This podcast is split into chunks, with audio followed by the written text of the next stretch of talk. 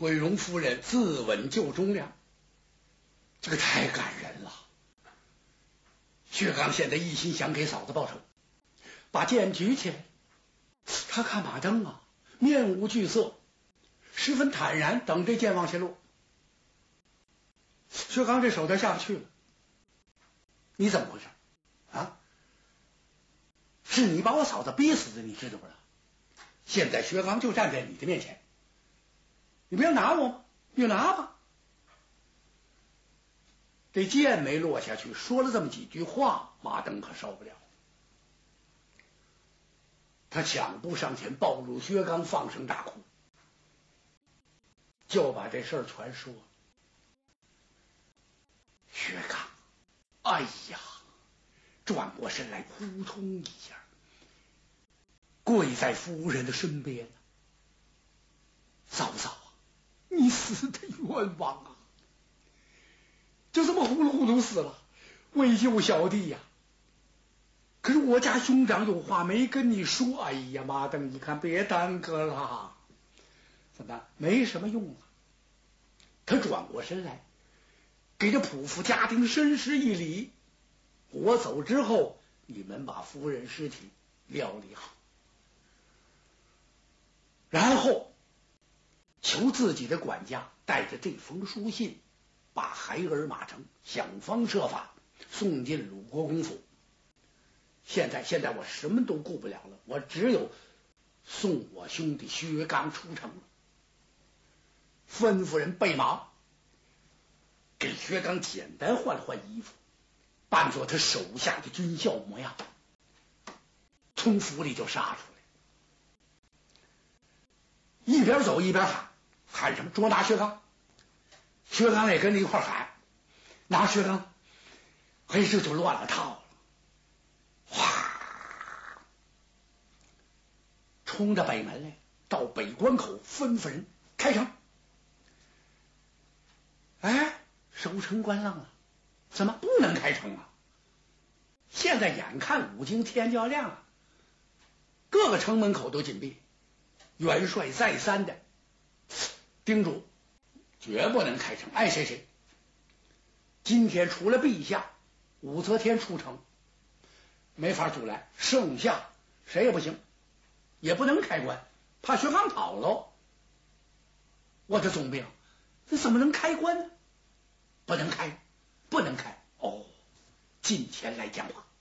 是，守门官腾腾几步，到了马登的坐骑前，只见总兵马登手起刀落，咔，把守门官给宰了。这些守城门军校全杀了，这怎么了？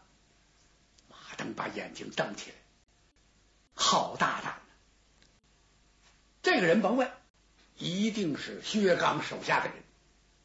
大伙全糊涂了，到底谁是薛刚手下的人？怎怎么会成了薛刚手下人？薛刚明明从此关口逃出的，他居然敢不开城，这还了得啊！千斤闸提起，把城门打开。真管事儿啊！这些军校一听总兵发话，把守门官都宰了，咱还关着？开开吧！千斤闸提起来，城门开。哥俩一前一后杀出城，也不知跑出多远来。马登滚鞍下马。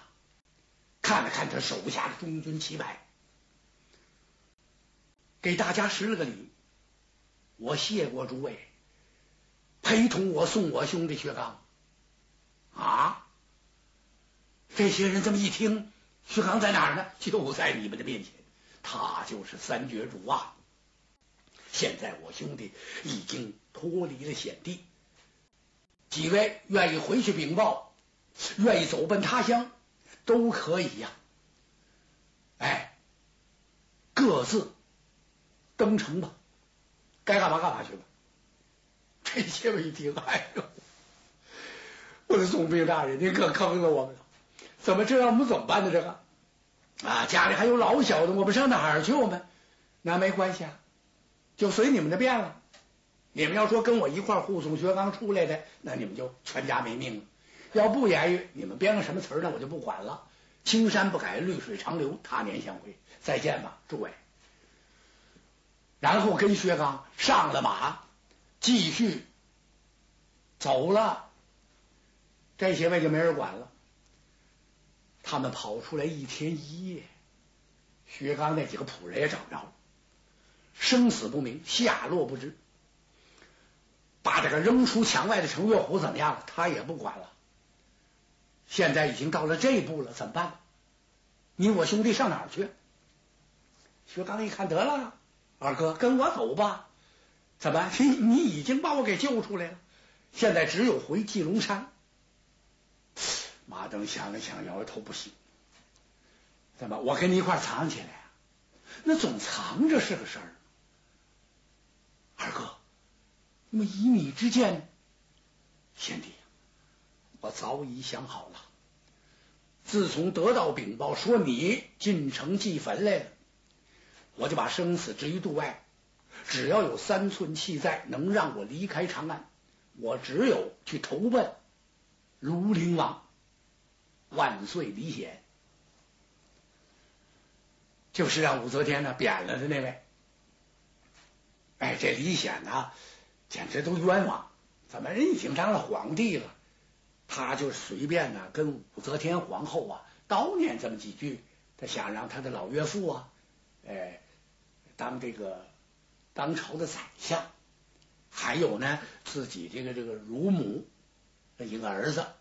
也应该呢给他一官半职的，谁知道这几句话把武则天给气了啊！你权柄在握，任意所为呀，那还了得？连你都滚蛋！不行不行，武则天打定主意了，皇权绝不能旁落，儿子儿子也不行，你给我一边待着去，贬为庐陵王。马登现在想去投他。我听说，把王家，也就是当今万岁，不管怎么贬，他登过基，我们朝贺过，那他就是我们的皇上，给他弄的不毛之地，那地方太可怜了，比边塞还边塞呢。我干脆我上那儿去得了。嘿，徐康一听好主意呀，怎么你我要想复兴唐朝？那么都应该去投奔满来。王登说：“这可不行，怎么？你要想想，您做的那事儿非同小可呀！您一脚踢死的那个，那就是黄王的弟弟；您吓死的那位，那是黄王的父亲，皇父啊！你知道他记恨不记恨你？呀！”一句话提醒了薛刚，你说的对，这样我先给你探探路子。哎，你不在祭龙山吗？这地方我记住了。哎，我可以呀，慢慢的访寻找你，我探一探呢。王家千岁的口风，如果对你没有什么恨怨，你我兄弟一起去投奔；如果不见，我先在那儿暂且存身，咱们呃以后再议。哎呀！薛刚感动，哥哥比我想的周到，兄长请上，受小弟一拜，扑通跪倒，给磕了个头。马成一看，算了，你我是患难兄弟，不必如此了。你赶快上马归山，我呢去投奔庐陵王。哥俩阳关大道上洒泪而别，好可怜呐！薛刚回来了。他这一回到祭龙山，老山主谢天谢地，怎么这人走了之后，是再也没有消息了？是老山主再三呐，叮咛嘱咐看管，要不然季鸾英早就下山了。有两个原因，季鸾英离不开这个山寨，一个是怕老父亲急个好点的，哎，不让他去。薛刚走了一个就可以了，你再走，这就不得了了。摘老头心了，这其一，其二，还有薛娇呢。那么你跟薛刚已经订了婚了，那你就是薛家的人了，你就是孩子的神母了，就是他的妈妈一样。你必须得看管着他，一时不能离开。哎，这还真管用。小姐一想，父亲说的对呀。可但是虽然没走，都可是度日如年呢。现在几个家丁没回来，薛刚回来了，大家这才长出一口气呀。把薛刚给接上山来，说说经过。这个经过还没说完呢，可了不得了。怎么？只听远处里是炮鼓震天，喊杀声是由远而近。怎么了？这是？老山主一愣。山下因何大乱？启禀山主，大事不好了！三齐王李成业金刀宝马，亲统大军二十万，包围了纪龙山。好嘛，这可真是晴天霹雳！老山主啊，傻在那儿了。纪龙怎么了？奇怪，我这个地方最隐蔽了。李成业怎么知道了？不奇怪，咱光说这个薛刚这边没交代薛刚带去的那几个家丁，那几个家丁不四个人吗？三个人死于乱军之中，有一个人被活捉了。哎，严刑拷打，实在抗刑不过了，就把薛刚的住处以及。和季龙山这定亲的事，所有的事情他全说了。当时武三思和李成业奏明天子，跟则天天子打了一个招呼，领大兵征讨季龙山。大部队行动，那可不是一两个人赶路啊，啊，像潮水一样，要不等前后脚呢，哗一下就到了，怎么办？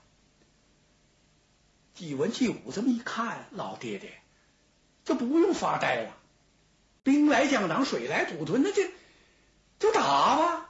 事已至此了，薛刚挺身站起来，这儿打可得单说说了。盔甲有，枪有，只缺匹战马。那没关系，好战马有车，给我备上一匹，慢来。季龙告诉你不能出征，直到没有这么档子事儿。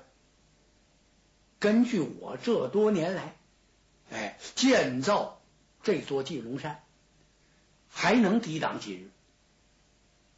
不是就来这些人马吗？他一时半会儿杀不上山来。待我亲自去问问，弄明白之后再说。马上吩咐，擂鼓升平。鼓声响过，哗的一下，山寨所有的人全到。养兵千日，用在一时。老寨主把要求说了，现在官府来抓姑老爷来，活出这座金龙山，也就是说，活出老夫这条命，也要保住忠良的后代。吩咐人给我备马。刚说备马。讨战了，李成业亲自讨战。季龙一听，我正想要会会他，带着两个儿子，率三百名楼兵杀下山来，唰，队伍一字排开，跟对方一比，太惨了。怎么？哎呦！季龙往对面这么一看，旌旗招展，袖带飘扬，人喊马嘶。不用说李成业怎么样，就看他手下那些战将，一个个盔甲鲜明，刀枪在手。呵，当时李成业摆了一个五方大阵，分金木水火土，梁山门旗唰啦往两边这么一摆，正当中一杆大道旗，是黄缎子的，红飞火焰，上绣金字。看得清楚，三齐王当中一个斗大的红月光，里大道旗下一匹坐马，那叫一字莫麒麟。这马可与众不同，非常之神速。一字莫麒麟浑身上下这马跟一块黑缎子似的，一根杂毛都不长。就有一点地方特殊，唯独在这马脑门上有三寸多长，这么一子子马鬃立着。感情这死马鬃不许碰，不许动，稍微这么一碰，这马就能飞起来。说飞起来悬了，反正是无比之快，快如闪电。就仗这匹马，他不知道杀死过多少上将。这金盔金甲，大红战袍，手里提着九凤朝阳滚珠宝刀。仔细瞧啊，这刀是龙头凤尾，刀头长三尺三寸三分三呐，刀杆三尺三寸三分三。刀转三尺三寸三分三，就差那么一丢丢，不够一丈。它特殊在什么地方？就在它这刀头上有核桃大小的那么一个洞，这洞可太要命了。为什么说要命呢？这个刀要往起这么一抬，或者这个刀在你面前这么一晃，那个洞是来回跑。悬了，怎么那窟窿还要随便挪地方的吗？不是他那个洞来回跑，是他那个光反光啊，照的那个好像这洞是来回跑，就像一颗明亮的珍珠，一颗珠子在这个刀背上来回乱滚一样。特别是白天，要是万里无云啊，阳光之下，他把这刀这么一耍。那个珠子唰围着那个刀头乱转，你这么一丢眼神，脑袋没了。就这样，不知伤多少人。要不怎么说这口刀和他胯下的这个马是他的宝贝呢？啊！立马横刀往对面看了看，三七王不由自主的这嘴就撇起来了。怎么回事？嗨呀，对面那些人呢？三百楼兵，一小丢丢，跟他怎么能比呀？谁是这山主？马前大话，李成一往前一催马，济龙山前有刀劈。山主